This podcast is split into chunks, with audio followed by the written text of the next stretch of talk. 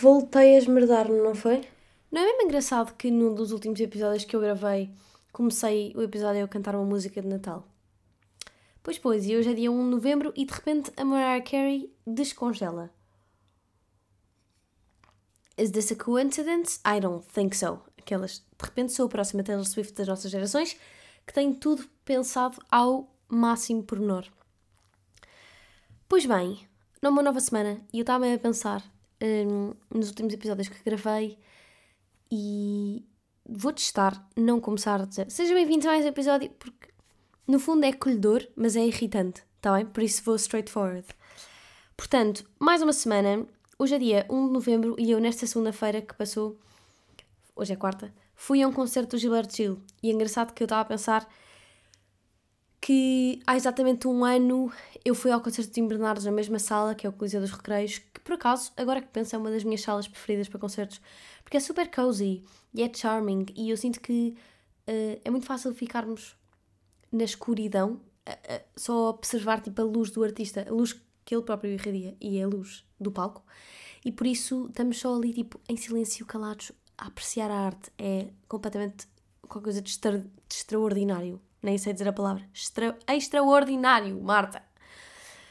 Um, e eu às tantas, esta semana está a ser uma semana de cão, eu vou já admitir isto, não é isso que vai afetar este episódio, mas por isso é que eu estou a gravar tão tarde. Mas basicamente, segunda-feira fui a um sambinha bom para, para relaxar e eu não sei mesmo o que é que aquilo se vive naquela sala. Agora estou a pensar se é por causa da sala, se é por causa do artista, eu acho que é um mix porque quando eu fui ver o Tim Bernardes, se bem que o, género do Tim Bernardes não tem nada a ver com o género do Gilberto Gil, o Tim Bernardes é um género muito mais melancólico, lindo de morrer, mas melancólico. E o Gil, Gilberto Gil é assim aquela leveza, uh, uma segunda-feira, final do dia, para ver se, se animamos. Ou então uma segunda-feira no início do dia, para começar bem a semana, também serve. Mas foi qualquer coisa de incrível, eu recarreguei baterias de felicidade para o resto do mês, foi absolutamente perfeito. E isto deu por mim a pensar que. Ah, por um lado fiquei uh, on, porque sei que aquele momento nunca, vai, nunca mais na vida se vai repetir, porque foi aquele e é só aquele. E depois percebi que no Spotify o momento não está assim tão bom quanto o que eu presenciei. Mas pronto, a pessoa tem vídeos. Fast forward. O que também me fez pensar que há claramente fases. E como eu disse no episódio anterior, um, acho que eu até falei da frase, da frase que está escrita na minha faculdade, na casa de banho: a vida é feita de fases, ou fazes ou não fazes. Mas eu continuo a achar, e este concerto também me fez muito perceber que é preciso mesmo construir um cantinho com as nossas fases. Tipo, normalmente as pessoas dizem, ah, é só uma fase, há de passar. Tipo, estou mais triste, ou estou mais estressada, ou estou mais ansiosa, ou estou mais na lua. E a frase que vem sempre é, ai Marta, uh, deixa estar, é só uma fase, tipo, mentaliza que depois vai passar. Não, Sim e não. É uma fase, mas é uma fase tão importante quanto todas as outras. E portanto há que respeitar essa fase. E se quiseres, vai beber café com a fase. Tipo, faz as pazes com a fase e está tudo bem, porque é verdade, a vida é feita de fases, mas então eu não sei se a frase não é um bocado redundante de a vida são as fases, as fases são a vida, portanto a vida é feita de fases. Estão a perceber? meio, meio estranho. Mas este concerto fez-me claramente perceber que, hum, que pronto, que nós nos temos de sentar com as fases. É mesmo importante irmos beber café connosco próprios e pensar que fase é que eu estou a passar agora? Porquê? De onde é que isto vem? Mas já voltamos a este tema. Esta semana morreu o Matthew Perry, o ator dos Friends. E nas redes sociais tudo que era e tudo que era mídia, tudo que era telejornal, tudo mais alguma coisa, só se vê aquela clássica fotografia de RIP, sabem? Uma clássica fotografia de alguém a sorrir, ou fotografia famosa, basicamente, para as pessoas também reconhecerem a personagem em, em questão, a dizer o ano, de, o ano do nascimento, o ano da morte, neste caso 2023, e a dizer no fundo uh, RIP, Rest in Peace. E estava toda a gente a, a partilhar estas fotografias e tudo que era história no Instagram super perceptível, não é? Porque o Matthew Perry, para os fãs de Friends e para os fãs do trabalho dele no geral, vai sempre ficar nos corações dessas pessoas. Mas isto fez-me pensar uh, no facto de sermos lembrados. E eu acho que estou numa fase muito característica onde me pergunto muitas vezes o que é que eu estou aqui a fazer nesta vida, tipo, quem sou eu? Mas não é quem sou eu no sentido de tirar o barro à parede e a primeira resposta que eu que colar uh, cola e sou essa, mas é quem sou eu na medida de quem é que eu quero ser. Encontrar-me, mas encontrar na parte que eu quero. Uh, que pode ser boa ou má, mas é a que eu quero. E nos meus num daqueles que eu me lembro de ser o meu filme preferido desde sempre é o The Fault in Our Stars, A Culpa é das Estrelas. E isto falava-se. Era um tema que se falava recorrentemente.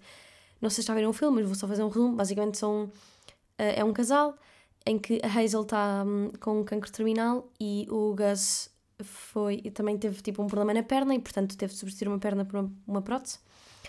E basicamente eles conhecem-se num grupo de ou pessoas que têm cancro, ou, no fundo doentes oncológicos, ou então ex-doentes oncológicos para partilharem experiência. No fundo, um grupo de. para conhecer pessoas novas e um grupo de apoio. É isto. E eles conhecem-se e logo na primeira reunião que têm do grupo de apoio perguntam-lhe qual é que é o maior medo. E o Gus responde que o maior medo dele é ser esquecido. Porque ele quer viver uma vida extraordinária e quer ser lembrado. E eu, primeiro, eu era apaixonada pelo Gus, o eh, se eu na altura pudesse, tinha-lhe feito um altar em casa. Só just saying. E eu tinha 10 anos. Porque aquilo era tudo que era. Esta conversa também é muito para aqui chamada, mas agora vou estar em oversharing. Ele era tudo que uma pessoa idealizava no filme. Clássicas comédias românticas. Ai, comédias românticas, não é? Porque eu sinto que aquilo também está feito para nós gostarmos muito das personagens e criarmos um grande carinho com elas e depois a tragédia no final é tanta que nós próprios ficamos comovidos com a tragédia. Pronto. Mas por isso acho que desde muito cedo que projetei uma vida épica, de facto extraordinária, porque, porque cresci com filmes e com arte e com conteúdo que me mostrava que de facto isto era uma coisa que existia, o esquecimento, mas também o facto de nós podermos ser lembrados por coisas extraordinárias da nossa vida. E às tantas, eu dava por mim no Instagram, quando o Matthew Perry morreu, a passar as histórias todas e a pensar: será que quando eu morrer também vão ver posts nas redes sociais a dizer Marta Bell, 2003 e o ano que eu morrer? Deus queira que seja daqui a muitos anos. Mas será que isto vai ser uma cena? E por isso eu fui pesquisar um bocadinho mais sobre isto, na coisa de ser lembrado, porque eu acho que isto é uma coisa que não se fala muito, porque é daquelas óbvias, não é? E eu uh, no vi uma frase no perfil da Carolina Deslandes, que por acaso uh, gostei bastante, aliás, vou lá voltar agora, que era sobre o óbvio, que era do género ah, já sei. O óbvio também precisa de ser dito. E, e por isso isso fez-me um bocadinho pensar e achei que era bom ir eh, à procura um bocadinho mais funda sobre este tópico, na medida em que perceber ok, isto é um conceito, quero ser lembrado, quero ver uma vida extraordinária, mas o que é que me pode tornar a minha vida extraordinária? Quem é que eu sou e em que medida é que eu me quero tornar uma pessoa que vive uma vida extraordinária e de que forma é que isso me afeta a mim, as minhas relações, etc.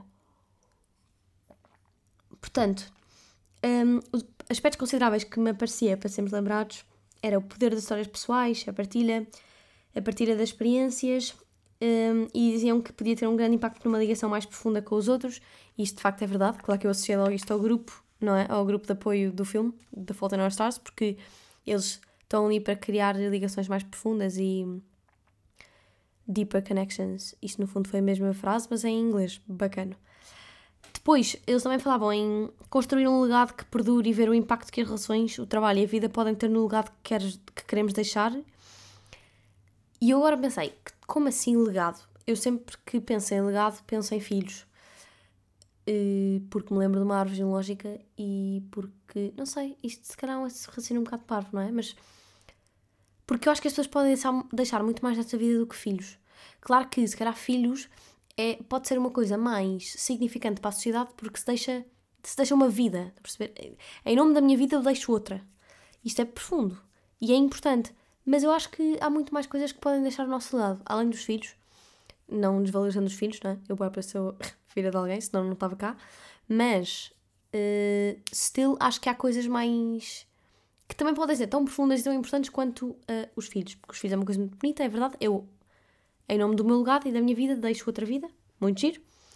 Mas também percebi que a arte pode ser um veículo muito importante para a imortalidade e gostei muito desta coisa que li, que era a forma como a expressão criativa pode impactar na vida dos outros e na marca que deixamos no mundo, no contributo. Por exemplo, olhem, eu como estudei História da Arte de janeiro a julho, adorei. Supostamente podia ter tido aquilo no secundário, mas se me perguntam, acho que ia odiar profundamente porque na altura podia escolher entre História da Arte ou Matemática e eu ia me sentir burra sem matemática. Eu tinha mesmo a sensação de que se não visse cálculos durante nos, nos próximos 15 anos da minha vida ia ser a pessoa mais burra deste mundo. Não me pergunta porquê, raciocínio parvo, é o que é. Mas, por isso, escolhi matemática e não tive história de arte. E este ano sinto que estudei na altura certa, porque foi numa altura onde eu estava a crescer imenso e por isso dava para absorver muito o conteúdo e para me relacionar muito com ele e para perceber onde é que eu vinha e com que parte é que me identificava e etc. O que me fez chegar a muitos, no fundo, a quase. Não, aliás, a todos os períodos de História de Arte, estudei todos, não é? Por causa do exame do secundário. Claro que há muito mais História de Arte para além do exame do secundário, mas no fundo tinha as bases essenciais e acabei até por, eh, por ter um interesse de, de estudar um bocadinho mais sobre isso, sobre, sobre as partes que não eram necessárias para o exame. Mas pensei em pintores como o Picasso, o Van Gogh, o Manet, o Monet, pronto, no fundo impressionistas uh, e mais para as vanguardas. E o que, o que eu pensei foi, será que eles quando estavam a pintar ficavam tipo, aí a ganda quadro, vou deixar um ganda legado com isto, vou deixar um ganda rasto com isto e, e os meus três netos ou os, meu, os netos dos meus amigos vão dizer tipo, este era o amigo do meu avô, ganda bacana. E depois, qual é que é o critério que se usa, não é? Para, ser lembrado, porque eu sinto que estamos sempre expostos a um juízo de valor, de vamos deixar um legado se as pessoas gostaram do nosso trabalho. Portanto, se, ninguém gostar, o legado deixa de ser válido. Hum, não deixa de ser válido, não deixa de ser reconhecido porque reconhece a sociedade. Portanto, hum, não sei, confuso. Mas still senti imenso que a arte tinha imenso eh, impacto um, e, no fundo, o veículo mesmo para a imortalidade. Gostei muito desta frase. Senti-me, ao outro lado, um bocado inútil, porque fiquei. Será que a arte que eu faço no geral, tipo os meus vídeos e a minha criação de conteúdos e os textos que eu escrevo, as, as minhas coisas, contribui para uma coisa para melhorar a vida das pessoas? Ou isto é uma arte puramente egoísta? Pronto, fiquei-me com esta discussão, não tenho um ponto uh, de resolução, por isso vou só deixar-vos com esta pergunta. um, depois, mais aspectos consideráveis para ser lembrado: o impacto nas gerações futuras e a importância de nos lembrarmos de quem contribuiu para a mudança do mundo antes de nós. Portanto, no fundo, saber quem foram os heróis e os vilões da história, entre aspas, tendo em conta que há sempre dois lados da história. Por exemplo, tanto atores como ativistas, como políticos, como pessoas, figuras importantes, tipo Nelson Mandela, uh, Madre Teresa de Calcutá, uh, ativistas no geral, pessoas que marcaram o mundo e que o tornaram num lugar melhor. E eu lembro-me de ler isto no discurso de Matthew Perry, em que ele dizia só do género: Eu sei que as pessoas daqui a uns anos vão se lembrar, tipo, ah, um, já o morto, vão se lembrar de mim, tipo, ah, morreu o Chandler dos Friends, não sei o quê. Só que eu também gostava que as pessoas se lembrassem de mim por uma clínica de reabilitação que eu criei, que eu criei e pelo apoio que dei a muitos homens para saírem de, dos vícios da droga e do álcool e etc. E, e pronto, eu sei que não, as pessoas não vão fazer, mas eu I would really appreciate it. Tipo, se as pessoas valorizassem esse trabalho também. Ou se eu fosse mais, se eu fosse reconhecido por isso, uh, em vez de tanto pelos fãs. Não é em vez, mas vós, you got it. E hum, isso fez-me fez -me pensar, porque de facto, nós não escolhemos o que é que as pessoas, pelo que é que as pessoas nos lembram. Nos, sim, nos lembram, exato. Porque isto é um bocado frustrante, não é? De repente uma pessoa está a construir todo um caminho de vida, mas agora a pergunta é: estou a construir a vida para mim ou para os outros? Para mim, mas puder. Não, para os outros. Hum. para os outros, mas se eu. Ok, vamos pôr isto numa perspectiva puramente egoísta. Estou a construir a minha vida para mim, porque a vida é minha, mas se puder ter algum tipo de impacto positivo na vida dos outros, vou ficar muito contente. Se calhar vou assumir esta posição. Um... Pronto, isto, eu acho que tento sempre fazer esse exercício, mesmo que até acabe por ser um bocadinho cansativo. Mas como é que as minhas relações impactam a minha vida e a dos outros? E por isso, que caminho é que eu estou a construir? E voltamos à pergunta de quem é que eu sou e estou a ser quem eu quero ser, então quem é que eu quero ser? Ainda por cima, como eu cresci a ver o The Fault in Our Stars 100 vezes ao mês, falava e falava muito nisto, no esquecimento, e às tantas há uma parte em, no final do filme o Gus fica doente outra vez. E, desculpem, vou, alerta spoiler, mas no final do filme quem acaba por morrer é ele. O que é um bocadinho, o que é muito pouco previsível, porque no início quem começa doente é ela, e ela depois tem uma, uma recaída, e ele acaba por ter uma recaída muito maior do que a dela, e acaba por morrer.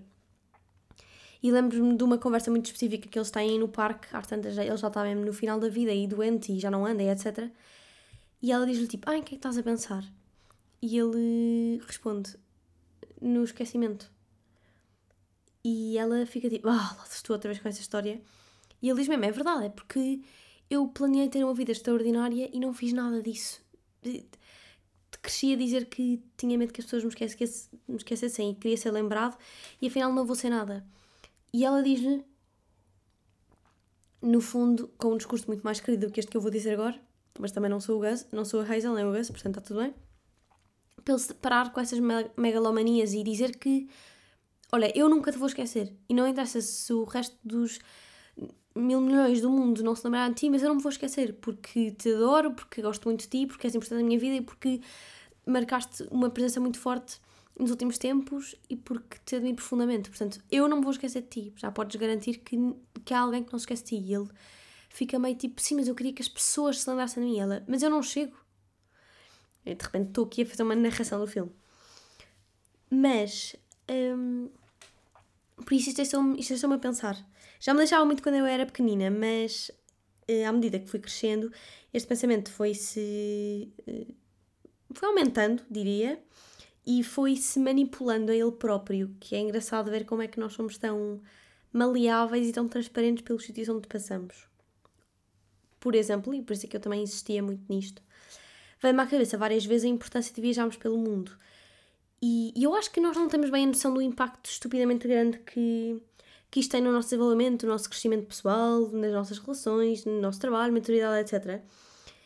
E lembro-me perfeitamente de um post que fiz na minha conta de amigos chegados no ano passado, em que basicamente um, eu tinha acabado de vir de um concerto do Vitor Clay. E estão a ver este concerto. Olha, o do Caetano o do Caetano desculpem. O do Gilberto Gil também foi um bocado um desses. Mas lembro do Vitor Clay, foi um ano um, atípico, não é? 2022. Quer dizer, não, estava na faculdade ainda, em agosto. Mas lembro-me de estar a ficar muito ansiosa com a história de voltar para a faculdade e estava, estava muito perdida da vida. E, e eu, um clássico meu é estar muito perdida, mas querer ter tudo sob controle. Portanto, pelo menos estou perdida, mas estou em controle que estou perdida, sabem? Que é aquilo que não acrescenta absolutamente nada. É só, estou perdida, mas sim, sim, eu sei que estou perdida. Quer dizer que estou a controlar esta perda. Não, Marta, cala-te só.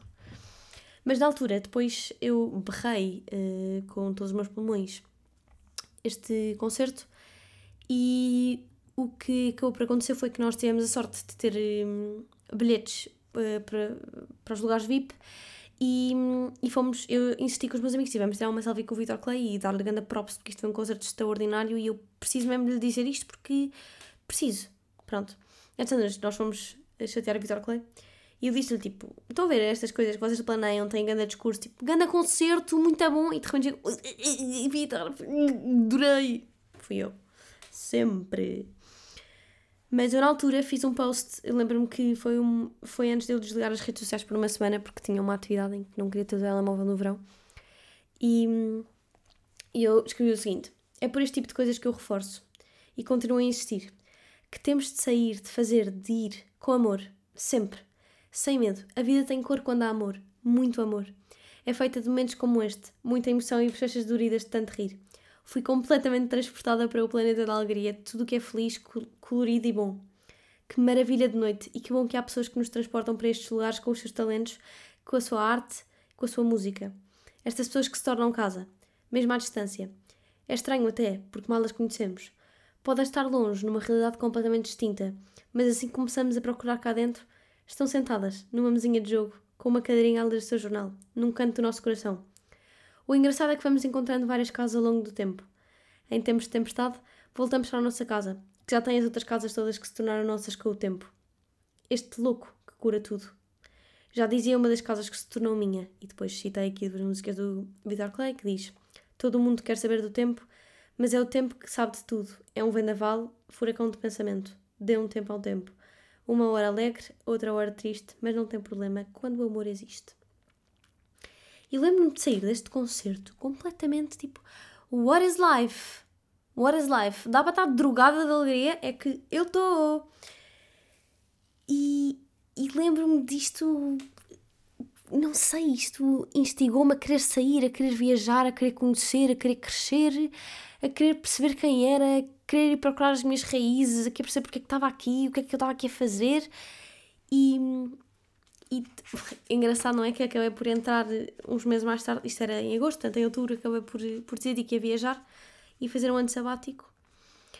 E, e por isso, eh, agora, aquelas que acabam com uma conclusão de caca. Por isso, olhem, nada é uma coincidência na vida.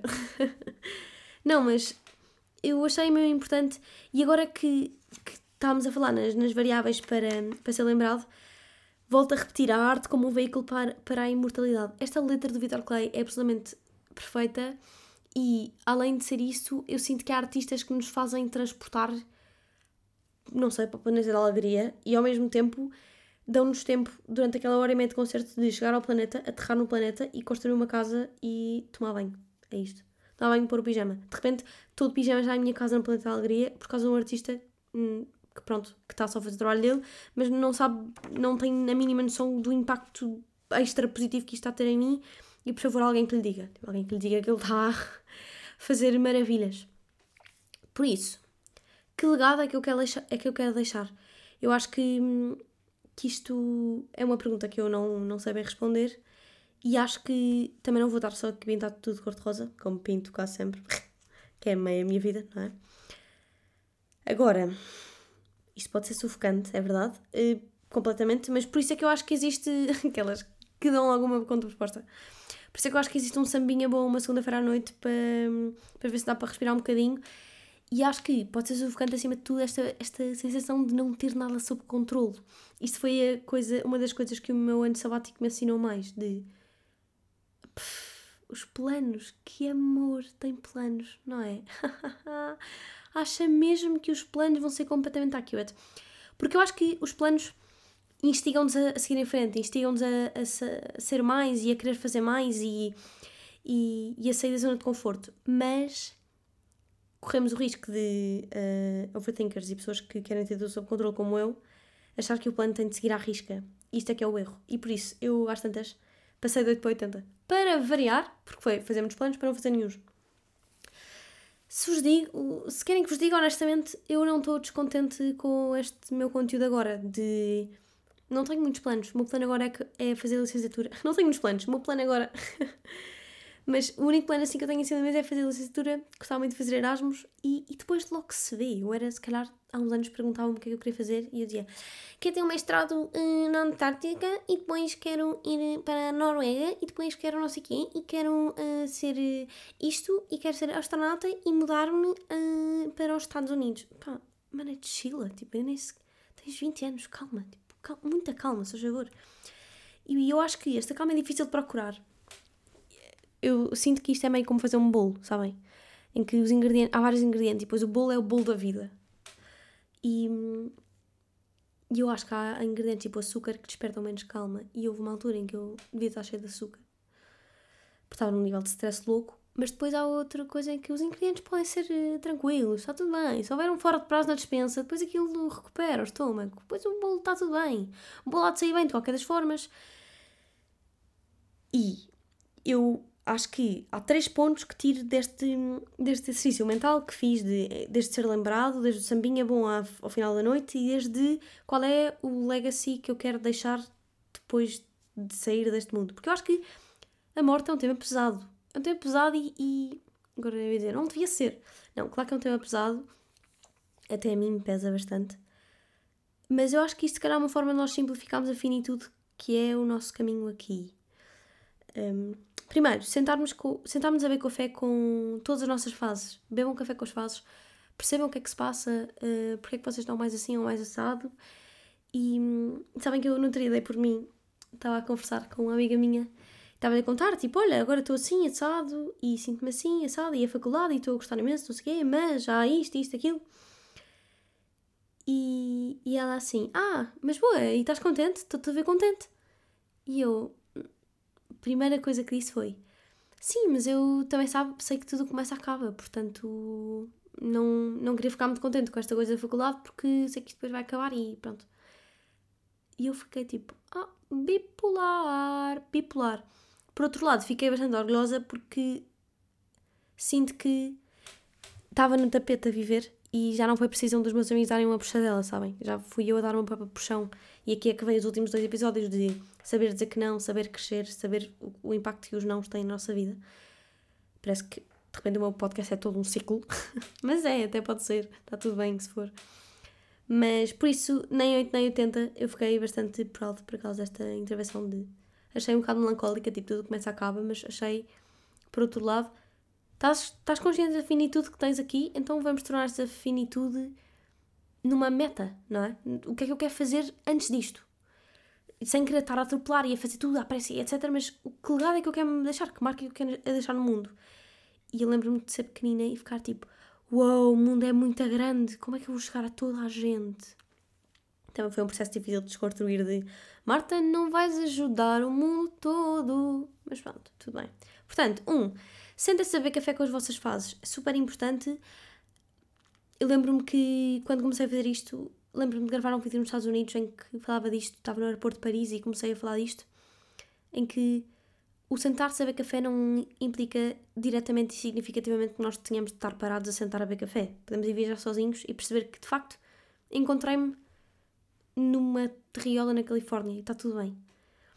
Quando também me posso encontrar a abraçar um urso polar no Ártico, está tudo bem. Depois, viajar o mundo para perceber quem somos e o que é que estamos aqui a fazer e para onde é que vamos. Eu acho que estas as perguntas, por um lado, perseguem-me e eu acho que por isso não é nada mais do, nada menos que o meu dever de torná-las um bocadinho mais cor-de-rosas.